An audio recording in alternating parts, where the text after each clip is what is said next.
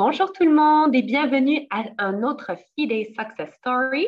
Aujourd'hui, mon, invité s'appelle Irene Abrams. Uh, she's a lovely, lovely client of ours. Et là, je suis en anglais de nouveau. Elle est vraiment super. On a commencé à travailler ensemble il y a quelques mois. Irene nous a contactés parce qu'elle voulait améliorer son français. Comme son partenaire est français, justement, elle voulait pouvoir développer sa conversation.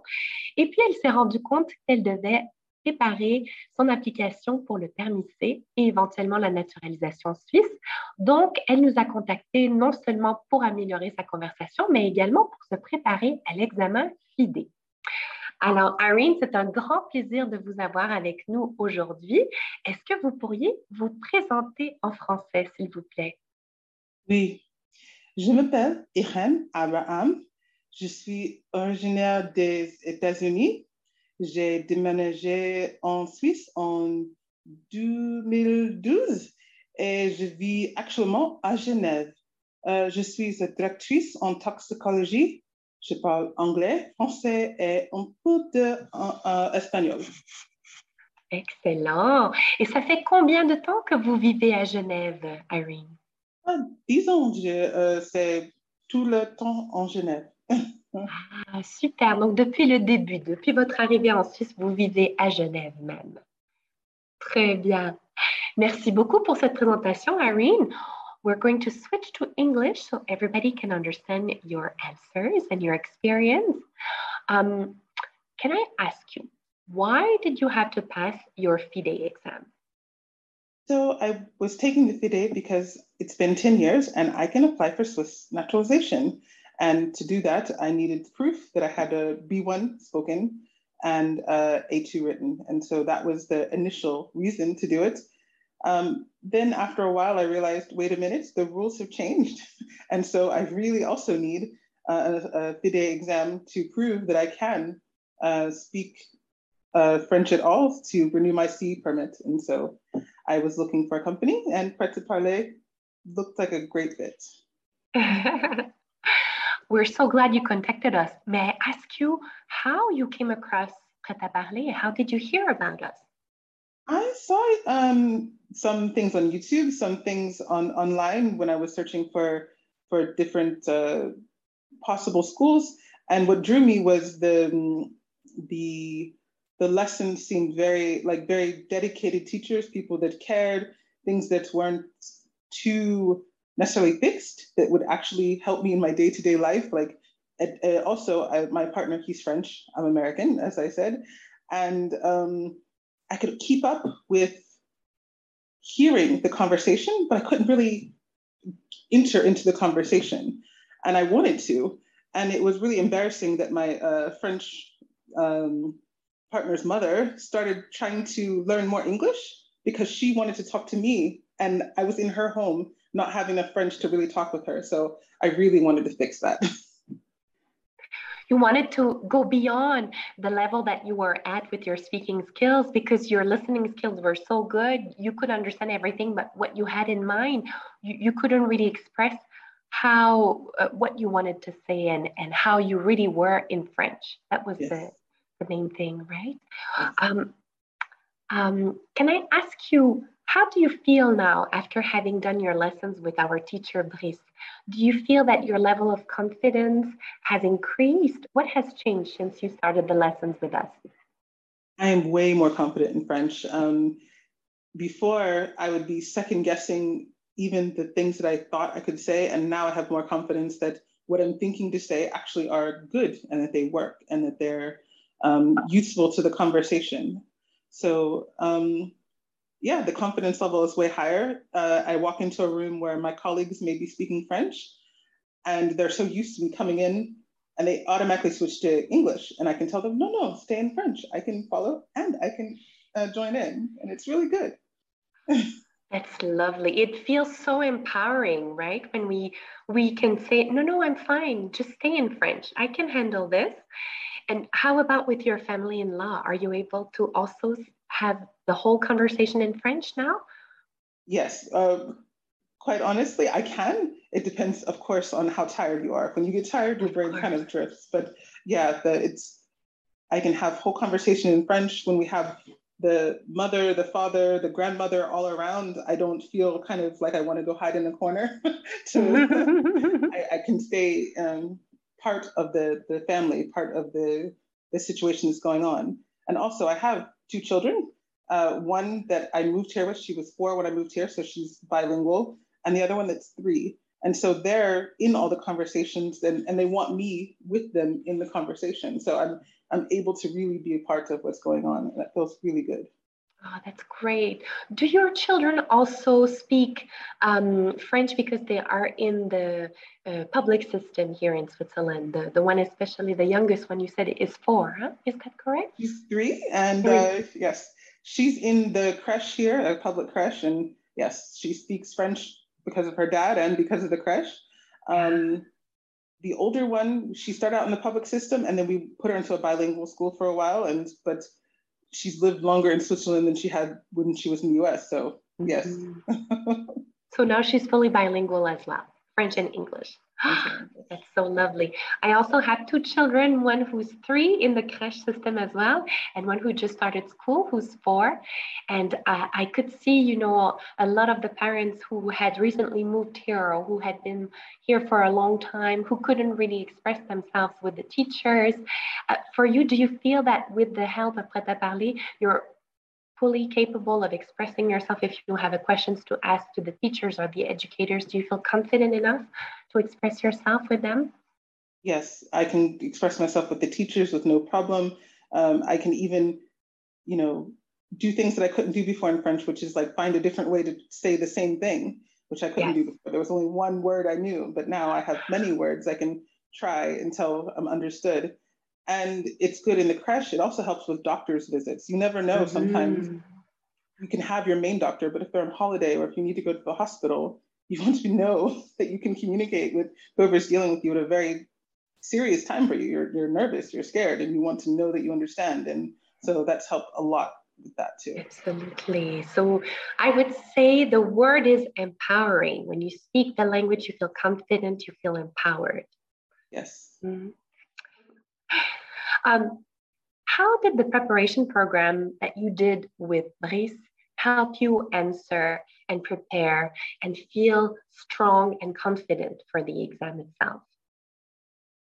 It helped me have practice um, anywhere that I was weak. So you do the course to maybe learn that you don't conjugate well anymore, or and you work on that, or you can't think of certain words. And so each lesson was focused on where I needed help or where I needed to work on more based on what I needed and what I wanted to, to develop.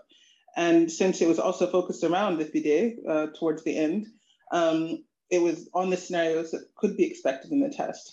So everything led in a straight line towards the ultimate success, mm-hmm. passing down.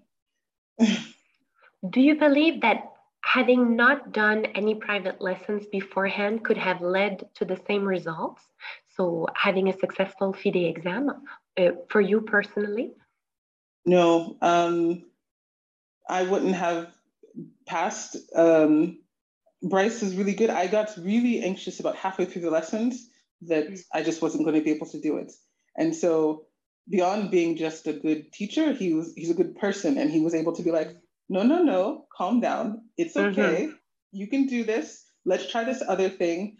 Um, you know, many people could have gotten very frustrated and been like, no, okay, I don't want to work with you anymore. But that, that was never the feeling he gave. It was always like, okay, let's see how we can make this work. Let's see what you need.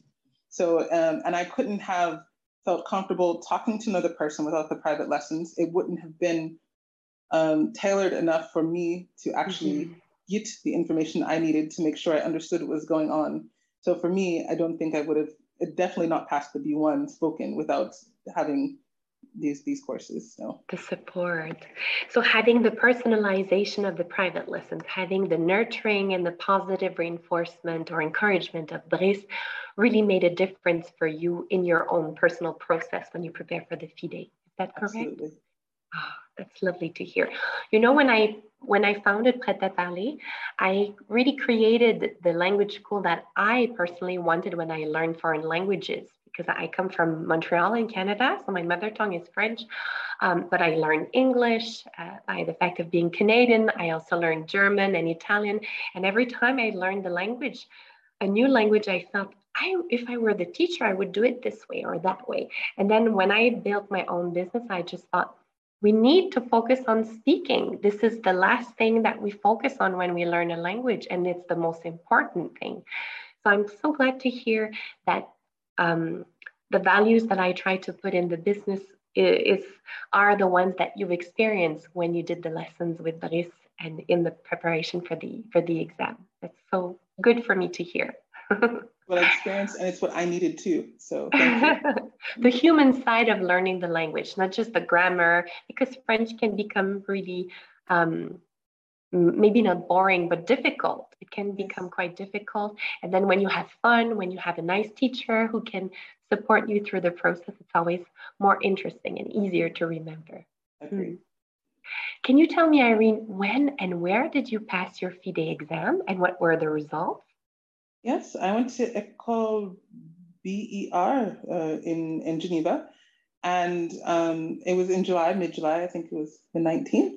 And um, so I got the B1 uh, spoken, and I took the uh, the A2 level written, and I got that as well. And the A2 level written, I got 100%. So what that told me was wow. actually I probably should have taken the B1 level, but uh, that was really good. So now you're done. You've got your B1 oral, which means that you have the right level for the naturalization. You're covered. And the good news is that the FIDE certificate is good for life. So no need to do any more exams. Um, just the preparation in the future for the interview once the right time comes and you're called to do the interview. How does it feel now that this is behind you, Irene? Feels good. There's like a weight off because it was kind of like a yeah, yeah, it, will weight off my shoulders. It feels good. It feels empowering. It feels um, also like a, it, it's, uh, how do I say? It sounds stupid, but having a test to say I can do what I already could do helps me to have more confidence to do it. Absolutely. It's confirming that you've got this level. You were able to uh, prepare for it, pass the exam. You are at that level. It feels it feels good, right? We can say it feels good. Irene, we've got a few people watching us, listening to your answers, listening to this podcast and this interview, wondering, oh, should I take private lessons with Prêt à Parler? I'm not sure yet. Um, is the, the commitment worth it? Because it is a commitment when you when you um, register for the private lessons, when you commit to this language program. Um, what would you like to tell other expats who are currently hesitating to take online private lessons with us at Prêt à? I would say don't wait. The, the just it is so worth the time that you put in. You get all the support that you need, and it's time for you. It's time for you to improve in an area that you've been wanting to improve, and you just need to take the time for yourself it's investing in yourself, right? Committing to yourself to feeling better in your everyday life, especially when the goal is to stay here in Switzerland in the French speaking part on the long term. Um, we might as well feel really confident, not just for the exam, but for the rest of our beautiful life here in the French speaking part. So, what's the next step for you then, Irene? What are you um, thinking about doing for continuing the improvement of your French uh, conversation? What are you? What is your commitment to yourself for the future? Uh, the commitment to myself is um, I'm going to take more lessons so I can improve and have the confidence to pass the interview that's required for the naturalization exam, um, and also put myself into more situations where I'm um, living in the, the in French. So maybe taking a, a, yoga lesson or something where it's all French spoken. Where before I'd hesitate to do that because I was afraid there would be too much I didn't understand. Now I have no reason to to use that as a excuse not to try. The French is there. It's just about daring to use it as much as you can, whenever you can as well. Oh, I'm so glad to hear your story. Thank you so much for sharing your experience with us, Irene. Next week, we've got a beautiful celebration called the Back to French Party. We're celebrating with all the Pret à Parler clients, the former, the current, and the future ones. We're inviting everybody uh, to join us. We're going to have an evening with some of our teachers uh, who will be there and we're going to share some tapas and have some wine. We're celebrating La Fête des Vendanges at the same time, which is the harvesting season for the wine. Um, it's on the 24th of September, next Saturday. Are you available to join us, Irene? I am, and I'm putting it in my calendar now. Very nice. We're sending all the invitation today. And as one of our valued customers, we have a little discount for you. So check your email. There will be a little discount so you can join us for almost for free um, to have to uh, uh, be able to partake in the celebration. And I really look forward to meeting you in person next Saturday then. Merci beaucoup. Merci beaucoup pour votre temps, Irene. Je vous souhaite le meilleur pour la suite. Continuez à pratiquer votre français et puis on se réjouit de vous retrouver avec Brice très très bientôt après ta parler. Merci. Au revoir. Bonne journée. Au revoir.